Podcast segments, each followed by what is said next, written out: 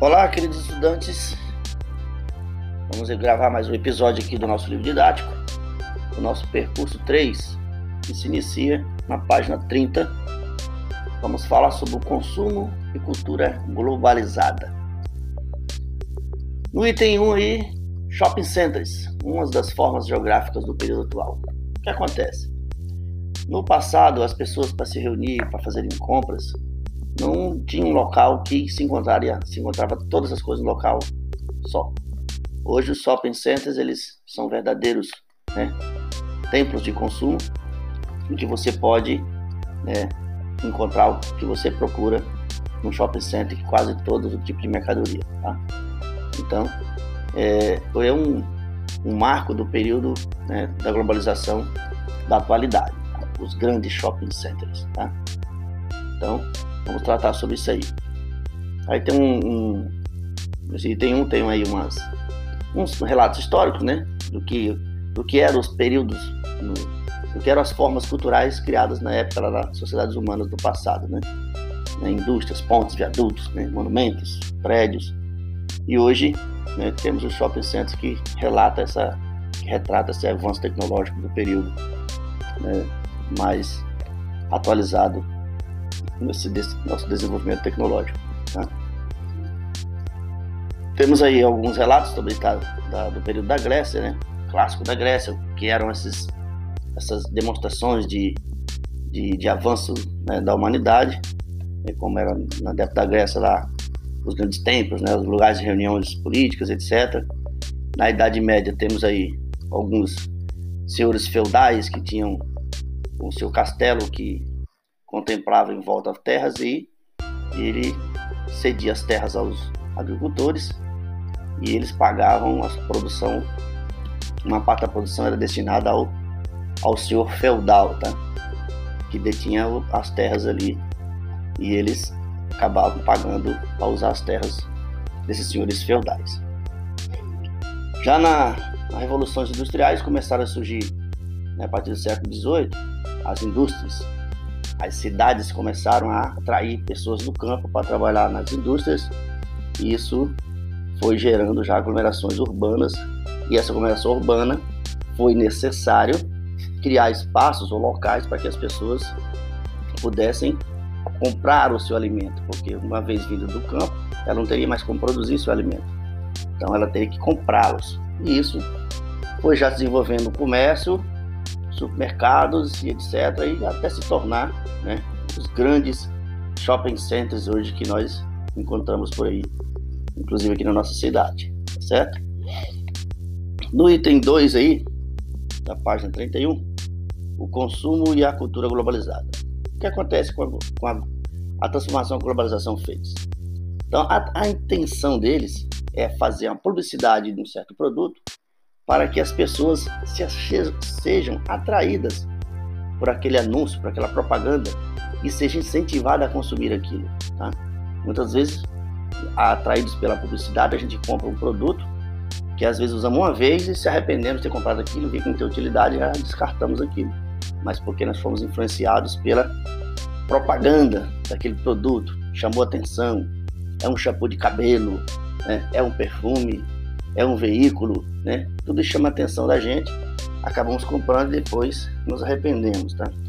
E às vezes coisas que nem necessitamos para é, adquirir, adquirimos sem só por, por, matar a nossa curiosidade, tá? Vira a página aí, 32. Consumo consciente com atitude desejável. Então aí tem um dado aí que nós consumimos 30% de recurso a mais do que a Terra pode repor. Tá? Então, se todo mundo fizesse o consumo exagerado igual certos países desenvolvidos, né, a Terra já tem se esgotado o seu, os, seus, os seus recursos naturais.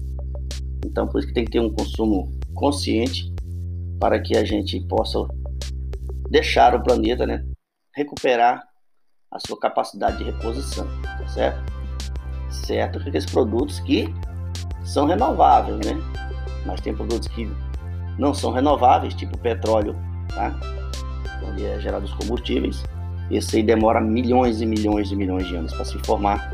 Então, na nossa vida humana, vamos acompanhar essa transformação do petróleo. Acabou as reservas que estão aí, possivelmente os seres humanos ficarão sem esse petróleo daqui mais uns 50 anos aí. Tá bem? O consumo consciente, consumir aquilo que nós desejamos, precisamos para a nossa sobrevivência, né? Não além disso. Se todo mundo fizesse assim, o planeta estaria bem melhor, né? Menos poluição, menos impactos ambientais aí no, mundo inteiro aí. Aqui temos um, um mapinha aí da emissões de dióxido de carbono, né? Em toneladas. Vejam as regiões do mundo que mais poluem a atmosfera com esse tipo de gás.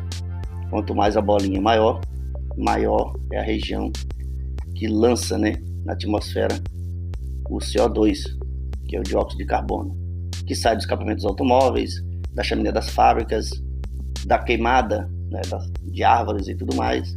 Tudo isso exala né, o CO2 na atmosfera, tá? Na página 33, publicidade e mudança no estilo de vida. O que acontece? Quanto mais nós somos atraídos por uma, uma, uma, propaganda ou um comercial de um certo produto, a gente acaba né, consumindo esse produto. E a intenção dos grandes, das grandes marcas é fazer com que esse consumo seja global. Quanto mais pessoas usarem aquele mesmo produto, mais eles vão fabricarem e venderão para diversos países do mundo. Exemplo hoje, né, que, que pode ser percebido, é o celular. Né? Tem diversas marcas, mas você pode encontrar Samsung aqui no Brasil, na Argentina, no Japão, nos Estados Unidos e por aí vai. Então é um produto globalmente distribuído, como outras marcas também. A calça jeans também é uma, tá? O comidas, por exemplo, a pizza é muito conhecida em vários países do mundo e por aí vai. Além de comidas, bebidas, né, automóveis, todos eles são padronizados para que o mundo inteiro possa comprar. Quanto mais eu vender, mais eu vou né, ter lucro. Que as empresas chamadas que nós vimos no passado, na outro capítulo das multinacionais, né, que espalham seus produtos e suas fábricas em diversos locais do mundo, tá? Por que na produção do porquê o porquê da padronização de produtos na página 33. Eu falei para vocês a, a, a, anteriormente ali. Quanto mais eu tenho a padronização de produtos, né, eu consigo vender mais para muita gente. Então, isso faz com que eu tenha mais lucro e possa ter essa produção em escala, escala global. E quanto mais eu vender, mais eu vou ter lucro. Eu padronizando é, esse, esse, esse produto, eu vou vender para mais gente e com isso a, a, multinacional vai ter mais lucro, tá certo? Aí isso explica aí a, a expansão das multinacionais do mundo. E para fechar, e os valores culturais? E os valores nacionais? Onde fica? Pois bem, apesar de toda a tecnologia, influência é, da publicidade, da cultura globalizada, ainda há regiões ou no, no mundo que pessoas ainda conservam sua tradição, né? seus valores culturais, as suas tradições culturais. É claro que alguma outra coisa, influência externa, vai, vai entrar naquela cultura ali. Mas o importante é que eles não, eles não, não percam a sua cultura, tá? seus costumes. Um caso muito que eu vou dar exemplo para vocês é que os indígenas no Brasil. Né? Praticamente os indígenas não tem indígena no Brasil selvagem mais, que não tenha contato com o ser humano. Você vai em qualquer aldeia do Brasil, né, a maioria delas, você vai encontrar índios vestidos com roupas que nós usamos. Né? Vai encontrar lá na aldeia é, energia elétrica, vai encontrar uma antena parabólica porque eles assistem televisão. E algumas aldeias próximas de cidades, eles têm até celulares que funcionam muito bem. Tá? Ou se não tem celular, tem rádio amador para se comunicar com com, com a FUNAI ou algum órgão que, que, os, que os assiste em caso de saúde, para evacuar um, um índio doente, etc. Então, o que eles não perdem né, é a sua língua, as suas danças, né? isso aí eles acabam ainda, é, ainda usando. Né? Mas tem é, aldeias indígenas ou etnias menores que até a língua eles têm perdido já, tá? Eles começaram a falar tanto português que a língua materna deles está sendo extinta algumas já foram extintas, tá certo? Então é isso aí. Vocês releiam o percurso 3 novamente. Ouçam esse áudio caso não, caso não tenha entendido alguma, alguma coisa. E logo em seguida, depois, teremos atividades sobre o mesmo, tá? Um abraço a todos.